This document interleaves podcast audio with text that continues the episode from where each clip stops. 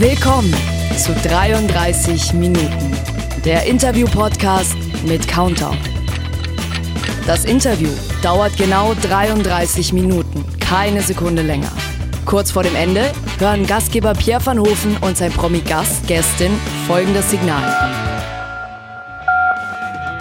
Dann wissen beide, der Podcast endet in 5 Sekunden. Die 33 Minuten starten in 5, 4, 3, 2, 1 und los. Mein heutiger Gast in 33 Minuten ist ein Mann, der seinen Prinzen im TV gesucht hat und auch gefunden. Mittlerweile ist er aber wieder vom Schloss des damaligen Prinz Charming geritten. Nicht nur, weil er aus einer Reitfamilie kommt und sehr gut reiten kann. Äh, er hat aktuell wieder eine glückliche Beziehung und war auch schon mal mit einem Fuß im Dschungelcamp. Ob er das nach wie vor möchte, können wir ja heute mit ihm klären. Bekannt wurde er vor allem mit seinem Podcast unter anderem Schwanz und Ehrlich. Seit gut einem Jahr ist er an der Seite von. Moment, ich muss Haltung annehmen. Dr. Elena Mercedes Gruschka im Podcast. Niemand muss ein Promi sein zu hören. Ich freue mich jetzt auf 33 Minuten mit Lars Töns Feuerborn. Hallöchen, danke für die Einladung und schön dabei zu sein. Freut mich. Ja, freut mich auch erstmal, dass du dir die Zeit genommen hast. Vor allem, ähm, jetzt habe ich schon am Anfang gesagt, ähm, du ähm, kommst oder kommst aus einer Reiterfamilie. Ist das richtig? Ist es richtig bei Wikipedia? Weil man genau. kann ja genau. Wikipedia nicht immer trauen. nee, das ist richtig. Ich komme aus so einer äh, ja, absoluten Reiter-Pferdeleute-Familie. Ähm, und äh, ja, ich bin mit Pferden groß geworden. Und äh, nach wie vor auch äh, beim Reiten oder äh, ist es mittlerweile ja zu, zu schwierig? Weil du wohnst ja, glaube ich, in Düsseldorf, da ist ja mit äh, großen Koppeln ist da eher schwierig wahrscheinlich. Genau, nein, also für mich ist es ähm, nach wie vor eine Begeisterung da. Ich ähm, liebe die Tiere und natürlich auch durch die Familie hat man immer mal nochmal Berührungspunkte, aber ich selber schaffe es einfach auch aus zeitlichen Gründen nicht. Also es ist ein zeitintensiver Sport und ich bin der Überzeugung, wenn man sich so ein Tier anschafft, dann sollte man halt auch die Zeit dafür aufbringen können. Dafür bin ich einfach viel zu viel unterwegs, arbeite zu viel und irgendwann soll wieder der Zeitpunkt kommen, dann möchte ich auch wieder ein eigenes Pferd haben, aber zum aktuellen Zeitpunkt erstmal nur noch zum Begutachten. Deine, deine TV-Karriere begann ja mit Prinz Charming. Ähm, was war der Beweggrund, dass du dich da damals beworben hast? Und du ich hast es ja auch gewonnen tatsächlich. Genau, ich habe mich gar nicht beworben, sondern es war so, dass ich ja 2018 den Podcast Schwanz und Ehrlich gegründet habe mit zwei Freunden und äh, wir da ja sehr offen und ehrlich über ähm, Sexualität, Beziehung und Liebe sprechen und äh, da ja auch sehr aufklärend unterwegs waren. Und aufgrund dessen wurde ich von der Produktionsfirma angeschrieben und, und so. zum Casting eingeladen, weil okay es so war, es war ja noch die erste Staffel. Man konnte sich gar nicht so offiziell bewerben. Also klar, es wurden bestimmt auch ein paar Ausschreibungen gemacht, aber es war ja noch gar nicht bekannt, was für ein Format da letztendlich existiert oder entsteht. Und dadurch wurde ich angefragt und ja, ich glaube, sie hätten sich von mir ein bisschen mehr erwartet, dass es mehr ins Sexuelle bei mir geht, weil ich eben dieser Sex-Podcaster bin. Und da hat man natürlich, glaube ich, große Hoffnung gehabt, dass ich irgendwie quer durch die Villa äh, husche.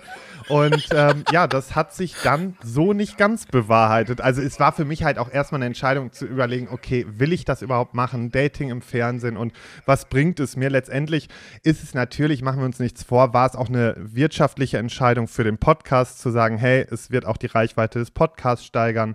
Und ich konnte mir auch nicht vorstellen, dass ich mich da jetzt unbedingt verlieben werde oder dass das auch irgendwie einen Erfolg haben würde in dem Format. Und ähm, ja, dann ist alles doch ganz anders gekommen als erwartet. Und also äh, da habe ich jetzt gleich mehrere Fragen. Also vor allem, äh, es ist ja bei einem normalen Bachelor oder Bachelorette ist es ja so, da können die Jungs, wenn sie zusammen in der Villa wohnen, vielleicht dann heimlich mal äh, in äh, einem Schattenwinkel oder sowas machen. Aber wenn dann, ich sag mal so, äh, 15 bis 20 schwule Männer in einer Villa wohnen, ist es dann auch so, dass es dann untereinander äh, ordentlich abgeht, was dann vielleicht gar nicht gezeigt wird, dass man den Prinzen so auch mal aus dem Auge lässt? Also ich glaube, das war letztendlich die Erwartung, dass genau das passiert und dass man gehofft hat, okay, es ist ein gleich, also gleichgeschlechtlich liebendes Format und man, man hat sich erhofft, dass natürlich dann unter den Kandidaten auch mehr passiert. Ähm, klar gab es bestimmt so die ein oder andere Annäherung, aber letztendlich waren alle doch sehr fokussiert auf, auf den einen, auf den Prinzen. Und ähm, auch ich bin natürlich auch im Casting, ich bin durch das Casting gegangen und es kamen natürlich Fragen auf, wie ja, würdest du auch was mit anderen machen, wenn der Prinz dir nicht so gefällt? Und ich habe gesagt, natürlich, also wenn der mir nicht gefällt, dann habe ich ja genug Auswahl und dann kann ich auch Spaß haben, ist gar kein Problem. Und letztendlich ähm, ist es dann aber so gekommen, dass er mir gefallen hat und dass ich dann halt auch echt konzentriert darauf war, ähm, ihn zu überzeugen und mich nicht irgendwie vom Weg abbringen zu lassen. Und wie war der Moment damals, wo du dann äh, erfahren hast, so ja, okay, du bist äh, der letzte Prinz, also ihr seid jetzt ein Pärchen? Ja, das war natürlich besonders. Man muss immer sehen dabei, es ist natürlich auch eine Blase, in der man sich da befindet. Also es ist, es fühlt sich alles fein an. Man hat gar nicht so dieses Reflektieren durch Freunde, durch Verwandte, was man sonst machen würde, wenn man jemanden kennenlernt, weil man ist ja abgeschottet von der Außenwelt. Man hat kein Handy, man hat im Endeffekt nicht mal mehr einen Sinn für die Zeit, weil nicht mal mehr die Uhrzeit bekannt ist und all solche Faktoren. Und dann ist man natürlich auch in dieser Blase drin und man, man nimmt diese Gefühle an. Die Gefühle haben sich natürlich dann ja auch weiterentwickelt, aber ich glaube, hätte man sich im normalen Leben kennengelernt und wäre sich über den Weg gelaufen. Ich weiß nicht, ob es so weit gekommen wäre, weil das ist natürlich, fühlt sich das alles nochmal ganz besonders an und dann kommt natürlich noch diese Phase danach, dieses Verstecken und sowas. Das macht es natürlich auf der einen Seite irgendwie besonders und auf der anderen Seite bringt es natürlich Schwierigkeiten mit sich, weil du lernst dich zwar kennen, aber du lernst dich ja nicht im normalen Leben kennen. Das heißt, du bist, weißt nicht, wie die Person ist, wenn du zum Beispiel zusammen shoppen gehst, wenn du einen normalen Wocheneinkauf machst oder einfach so gemeinsam unterwegs bist, weil das findet erstmal ah, gar nicht statt, das erste halbe Jahr. Und das das ist schon eine Schwierigkeit. Aber natürlich ist es ein besonderer Moment, wenn man dann merkt, oh, ja, ich habe alle anderen 19 Kandidaten aus dem Weg geräumt. Und ist es dann so, würdest du da auch mitgehen, dass man sagt, man ist in diesen sechs oder sieben, acht Wochen, wenn man da in dieser Villa ist, man zeigt sich da quasi nur von der besten Seite und dass man deshalb auch wirklich nicht so einen wirklichen, richtigen, realen Eindruck bekommt von der Person? Ja, also in unserem Fall, wir waren ja jetzt so dreieinhalb, knapp vier Wochen in der Villa. Also man ist auch im Schnitt, also heutzutage sind die bei solchen Formaten sogar teilweise nur zwei, drei Wochen in der Villa. Also das hat sich auch nochmal verkürzt, aber wir hatten natürlich viel Zeit zu dem Zeitpunkt, wo wir was machen konnten. Und ähm, das war äh, schon so, dass, also ich für meinen Teil kann sagen, ich war einfach wie ich bin und ich habe mich jetzt auch nicht irgendwie nochmal verstellt und versucht extra charming zu wirken, sondern ganz im Gegenteil, in der ersten Folge habe ich mich komplett abgeschossen und war rotzbesoffen letztendlich und habe nicht gerade einen guten Eindruck hinter, hinterlassen. Ähm, und ich bin einfach mir treu geblieben und habe gesagt, ich bin ich, so wie ich bin. Und wenn ihm das nicht passt, weil letztendlich, was bringt es mir, wenn nur ich ihn nicht erobere, sondern ich will ja auch was von der Gegenseite spüren, dass ich auch erobert werde. Und von daher, ich glaube, bei anderen war es vielleicht auch ein bisschen anders, die sich dann halt wirklich eine äh, ne Maske aufgesetzt haben und äh, einfach nur gefallen wollten. Und machen wir uns nichts vor, auch der Prinz ist am Ende im Privaten auch nicht nur so wie der Prinz. Ne? Also das wäre natürlich jetzt auch irgendwie ein äh, ne, ne Wunschdenken. Okay. Und ähm, hast du dann Hunger bekommen auf mehr Reality-Formate? Weil dann gab es ja während der Corona-Zeit quasi so ein Qualifikat, ich nenne es mal äh, Qualifikationsdschungelcamp, ein Tiny House, wo du mit einer sehr alten Barbie drin gewohnt hast und glaube ich mit, ich, ich krieg die Namen nicht mehr zusammen von den beiden. Die eine, die immer so geraucht hat, so viel. Wie heißt Bea die denn noch? Fiedler und Lydia. Danke. Lydia, äh, Ge ja, genau. Bea Fiedler, ja, genau, das, das war die. Meine, das war die Herausforderung meines Lebens, würde ich mal sagen. Bea Fiedler äh, hat mich einige Nerven gekostet. Also klar, man bekommt schon in gewisser Weise Geschmack auf solche Formate, vor allem wenn man dann in einem drin war. Aber man muss auch sagen, so Dating-Formate unterscheiden sich nochmal ganz krass von anderen Reality-Formaten, wo es halt um einfach Preis, äh, Preise geht oder sowas. Weil du hast natürlich da noch immer so diesen Feel-Good-Charakter in so Formaten wie Dschungel, Big Brother oder sonstiges. Da geht ja auch viel über Sachen werden entzogen, man ist eingeschränkt und sowas. Und das macht man eigentlich in so Dating-Formaten nicht, weil da will man ja, dass es den Leuten so gut wie möglich geht und einfach das Wohlfühl, der Wohlfühlfaktor sehr hoch ist. Und mhm. ähm, ja, ich habe auf jeden Fall Blut geleckt und ich hatte auch Bock, weitere Formate zu machen. Bin aber auch mittlerweile wieder so, wo ich sage, also Dschungel ist immer noch so eine Sache, den richtigen Dschungel, da hader ich immer wieder mit mir und denke so, boah, auf der einen Seite, ich hätte voll Bock, dann denke ich mir auch wieder so, okay, ist es noch das Richtige? Aber ich glaube, wenn da wirklich die Anfrage käme, würde ich einfach auch sagen, jo, mache ich. Aber ansonsten bin ich ganz gerne mittlerweile dadurch, dass ich jetzt ein Jahr mit Elena zusammen Niemand muss ein Promi sein, den Podcast mache, ähm, bin ich lieber in der beobachteten, äh, Beobachtungsposition und gucke mir das Ganze ja. an und spreche von außen darüber. Ähm, ich denke, bei mir war halt ein entscheidender Faktor, ich hatte schon meine Firma, also ich hatte mein Business und es war auch kein, niemals ein, ähm, oder es stand niemals zur Wahl, dass ich sage, ich gebe das auf und gehe nur noch für Fernsehen los, weil viele machen ja den Fehler, die machen ein Format, danach kündigen sie ihren Job und dann geht es vorwärts und sie meinen, jetzt kommt dann das große Geld oder die große Karriere. Und das ist heutzutage auch alles nicht mehr so, so einfach. Und ich habe von Anfang an gesagt, Fernsehen wird immer so eine Nebenhergeschichte sein. Das mag dazu auch beigetragen haben, dass ich nicht so viel stattgefunden habe. Das wird auch den Erfolg irgendwo geschmälert haben.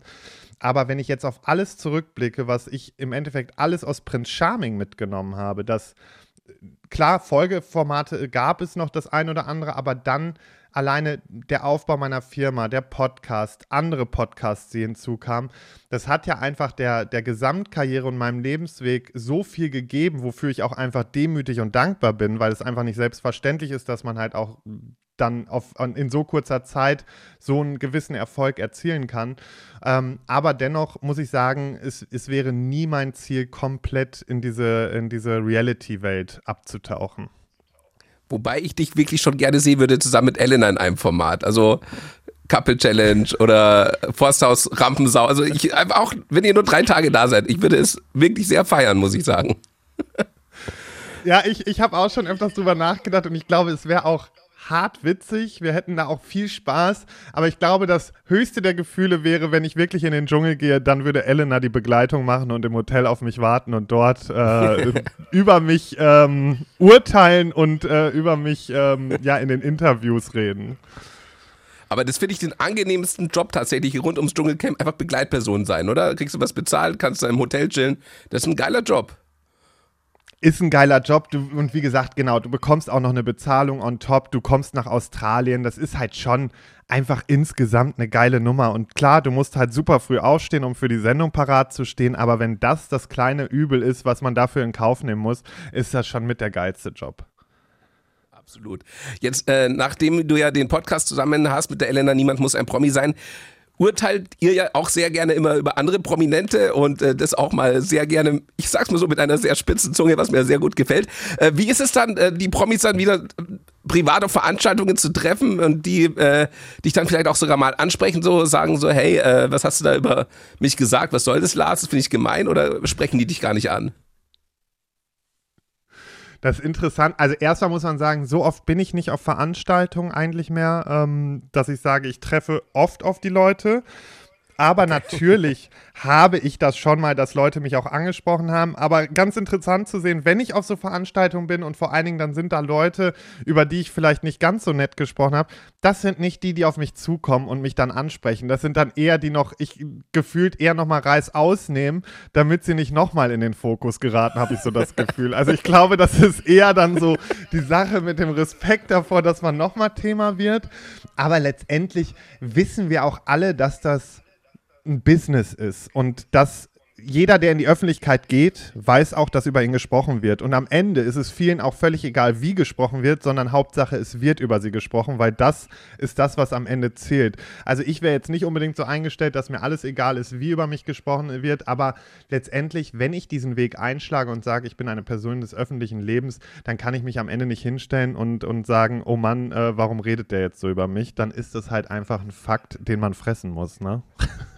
Absolut. Also, oder wenn man sagt, hey, ich möchte, dass du nur gut über mich sprichst, das, also, das geht halt auch nicht. Ne? Also, wenn man da in der Öffentlichkeit steht, gehe ich mit. Also, das, das sind, das sind auch die Leute, die mit der Zeit werden, die daran scheitern. Also, dieser Wunsch nach Everybody's Darling, und das hatte ich in meinem Umfeld sehr gut äh, und sehr nah an mir dran. Also, wenn ich mir angucke, ähm, ja, jetzt mal auf die alte Zeit, auf die frühere Beziehung zu blicken, dann weiß man halt, okay, wenn ich halt jedem gefallen will, dann fliegt es doch irgendwann auf, weil so eine Fassade lässt sich nicht aufrechterhalten. Natürlich muss man sagen, oftmals ist es so, dass man, wenn man diese Strategie verfolgt, mehr Erfolg im Fernsehbusiness hat, weil dann mögen einen die Sender natürlich auch lieber, im Gegensatz zu Leuten wie mir, die auch mal kritisch sind, die vielleicht einfach auch öffentlich mal kritisieren dann ist es natürlich schwieriger und der Sender mag einen vielleicht nicht mehr ganz so.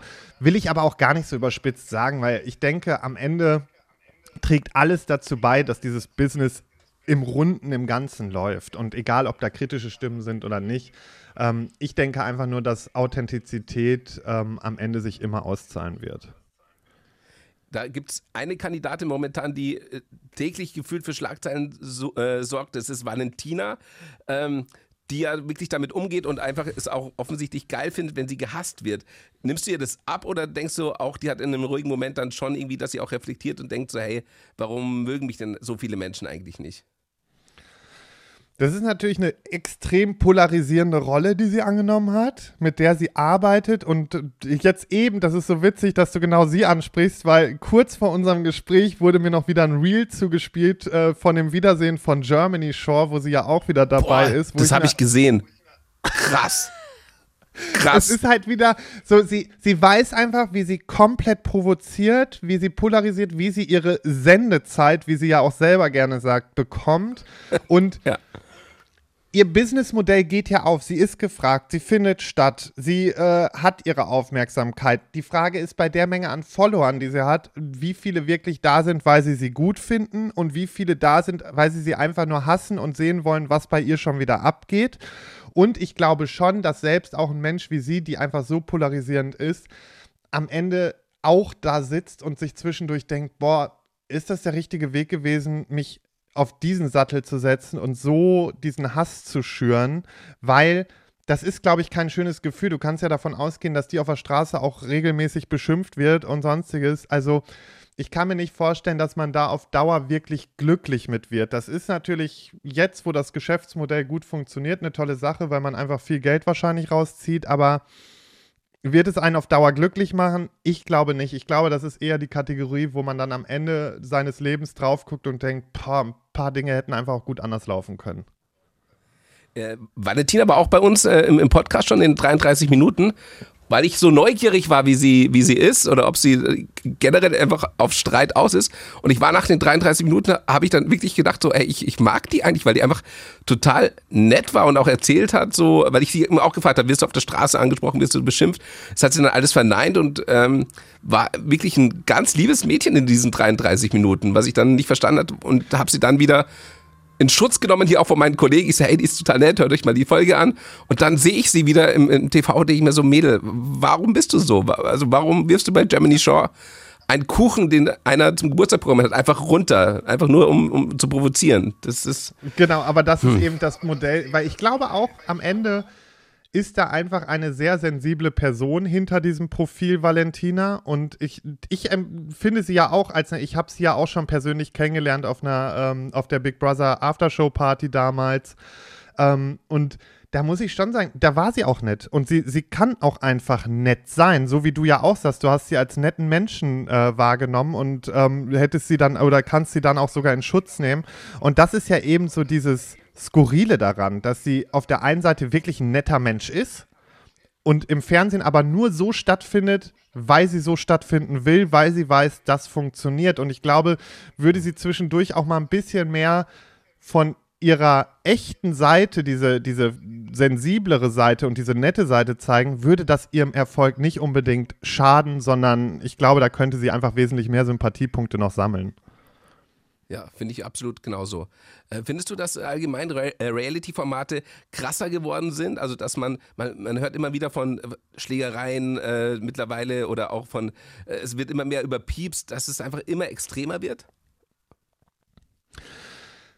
Also auf der einen Seite klar werden die Formate natürlich extremer aus dem Grund, weil die Leute wollen ja immer mehr. Also wir, der Mensch ist ja eh immer so äh, eingestellt, dass er sagt, ich will mehr, ich will mehr, ich will mehr und auf gar keinen Fall weniger.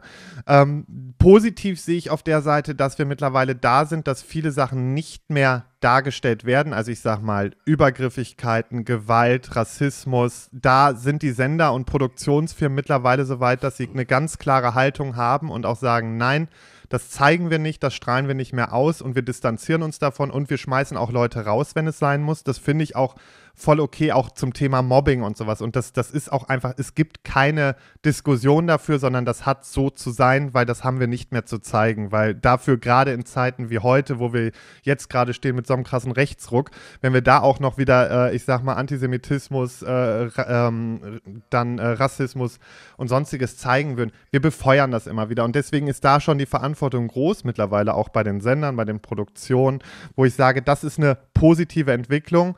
Aber natürlich sieht man auch, also bestes Beispiel Germany Shore. Also dieses Format, ich, ich kenne kein asozialeres Format. Da geht es eigentlich zwei Wochen nur darum, dass man sich jeden Tag die Birne zusäuft, aber so richtig, ne? Also mehr passiert da nicht. Es ist ja nur Abschluss. Es ist einfach wirklich Druckbetankung. Die, die Produktion weiß, okay, da hauen wir jetzt mal richtig schön einen nach. Wir geben Alkohol en masse rein, weil dann tanzen die Puppen so, wie wir uns das wünschen. Und genauso ist es ja am Ende auch, weißt du? Und das, also, das ist für mich mit Abstand das asozialste Format, was es auf dem Markt gibt. Ja, also, das ist wirklich, ich habe angefangen, es mal zu gucken. Ich habe auch mal so eine Staffel durchgeguckt, aber ich muss sagen, ich kann es mir absolut nicht geben. Weil wenn ich mir das ja. regelmäßig angucke, dann habe ich das Gefühl, dass sich, dass das auf mich sich überträgt, dieses Ganze. Also, dass ich da, da, da leide ich ja persönlich dann irgendwann drunter und werde völlig irre davon. Aber letztendlich auf der anderen Seite ist es halt eben genau das, was bei den Leuten ankommt, was die Leute sehen wollen, weil Reality ist doch am Ende genau das, dass Leute sich eben nicht mehr mit den ganzen Problemen befassen wollen, die momentan stattfinden, dass die Leute einfach abschalten wollen und dann guckt man sich eben das an und lässt sich davon berieseln und man muss auch nicht nachdenken, weil es ist auch schon krass, wenn man überlegt, äh, viel viel der Zuschauer, das, da sind ja auch Leute, wo man sagen würde, denen würde ich jetzt nicht zutrauen, dass die solche Formate gucken, ob jetzt Akademiker oder sonstige, aber die gucken das genau deswegen, weil es einfach zerstreuend ist und weil es uns einfach alle auch abholt und auch unsere Bedürfnisse, unsere niedersten Bedürfnisse einfach befriedigt. Ja, da, da, sagst du was. Also bei Germany Show habe ich mir dann auch gedacht, so, weil ich beim, beim Auflegen und so dann schon hin und wieder mal was trinke oder so und dann auch danach dann noch. Und da habe ich mir gedacht, so, hey, du bist doch so weit weg vom Alkoholproblem, wenn du das Format siehst, dass ich mir gesagt habe, okay, das beruhigt mich, aber irgendwie so ein bisschen, ja. Ja, ich, ich muss auch sagen, ich bin jetzt eines Besseren belehrt worden. Also früher habe ich ja auch nicht äh, unbedingt ins Glas gespuckt, sondern habe ja, ja gerne jedes Glas mitgenommen. Und mittlerweile fühle ich mich einfach wirklich sehr human im Vergleich zu vielem, was man so sieht. Okay. Ähm, jetzt gibt es ja auch den einen oder anderen Promi, äh, ich glaube, mit dem hast du mittlerweile wieder Frieden geschlossen. Äh, Florian FM Stöcke, was, was war da los bei euch beiden? Hier bei Julian und mir gab es einfach nur so eine kleine Geschichte. Das war einfach, äh, ein, wir, wir hatten uns gesehen bei einem, ähm, bei, bei einer Show, ähm, waren zusammen in einer Show ähm, und hatten Backstage viel miteinander zu tun. Da gab es dann einfach so ein paar Sachen, die ein äh, bisschen doof aufgestoßen sind, gerade bei mir irgendwie. Ich habe es nicht direkt angesprochen und dann gab es da so eine kleine Verknüpfung, dass mein aktueller Partner sich so ein bisschen eingemischt hat, ihm irgendwie persönlich geschrieben hat. Ich habe mich da aber rausgehalten und daraufhin hat Julian dann das ein bisschen missverstanden, hat gedacht, das kommt irgendwie von mir, ist mir entfolgt. Also der typische Wahnsinn, der in der Welt von Instagram und Reality TV mal passiert. Daraufhin habe ich ihn direkt okay. angeschrieben und ihn kontaktiert und ähm, oder ich habe es erst im Podcast erzählt. Er hatte dann auch noch mal irgendwie darauf reagiert, aber ich hatte vorher schon geschrieben so, okay, du bist mir entfolgt gefragt, was gibt es für ein Problem. Und äh, ja, dann habe ich so ein bisschen im Podcast darüber erzählt und äh, daraufhin kriegte ich dann eine Nachricht, ob er denn nicht mit mir sprechen könnte. Dann haben wir mal eben telefoniert und somit ist wieder alles fein bei Julian und mir.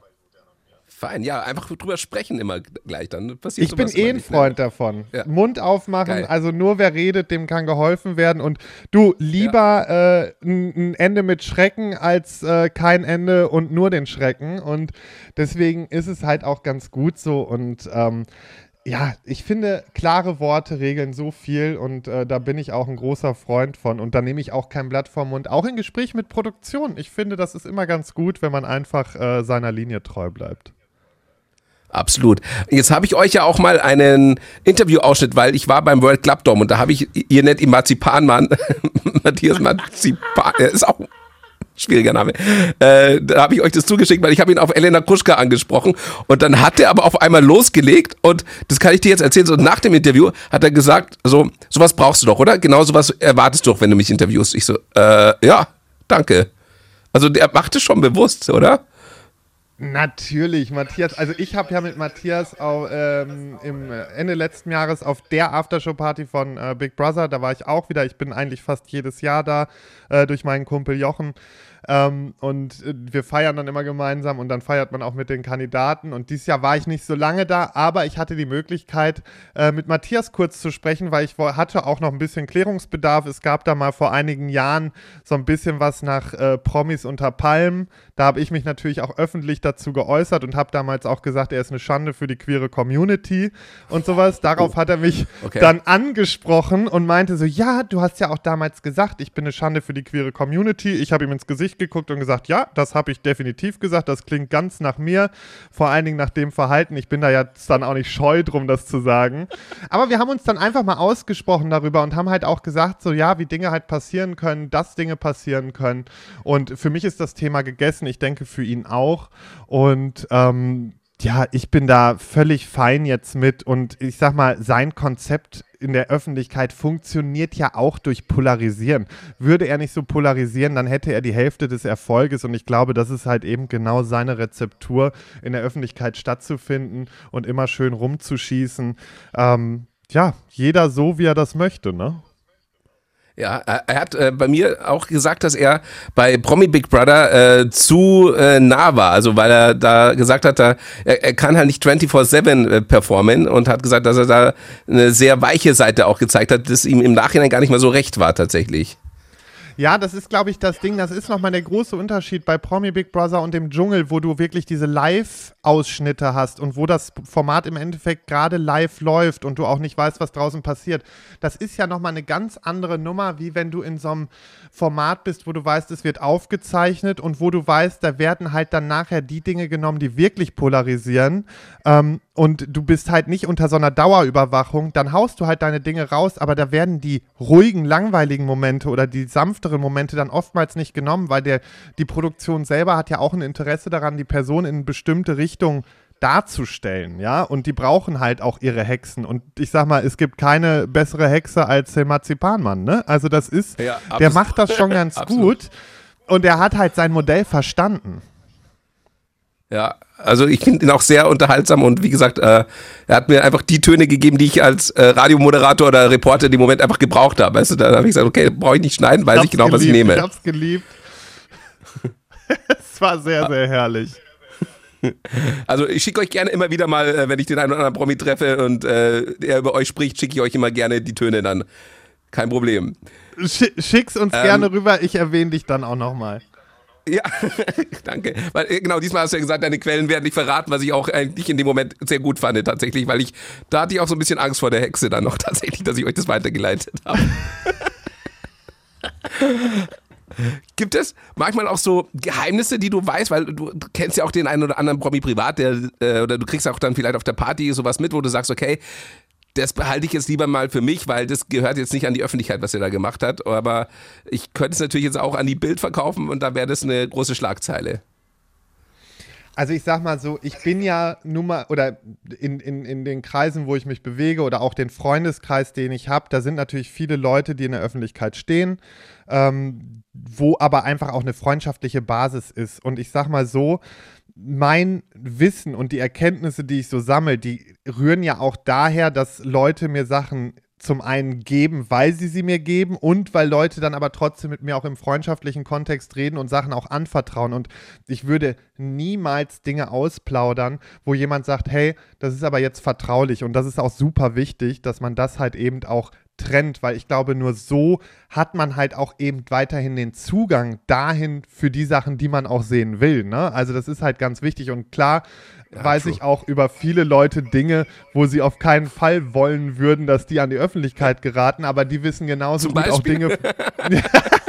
aber die wissen genauso gut auch Dinge von mir, wo ich sagen würde, ach, das muss jetzt auch nicht jeder wissen. Also von daher, ich, das ist doch auch ganz normal und ähm, so funktioniert doch unser aller Business sowieso.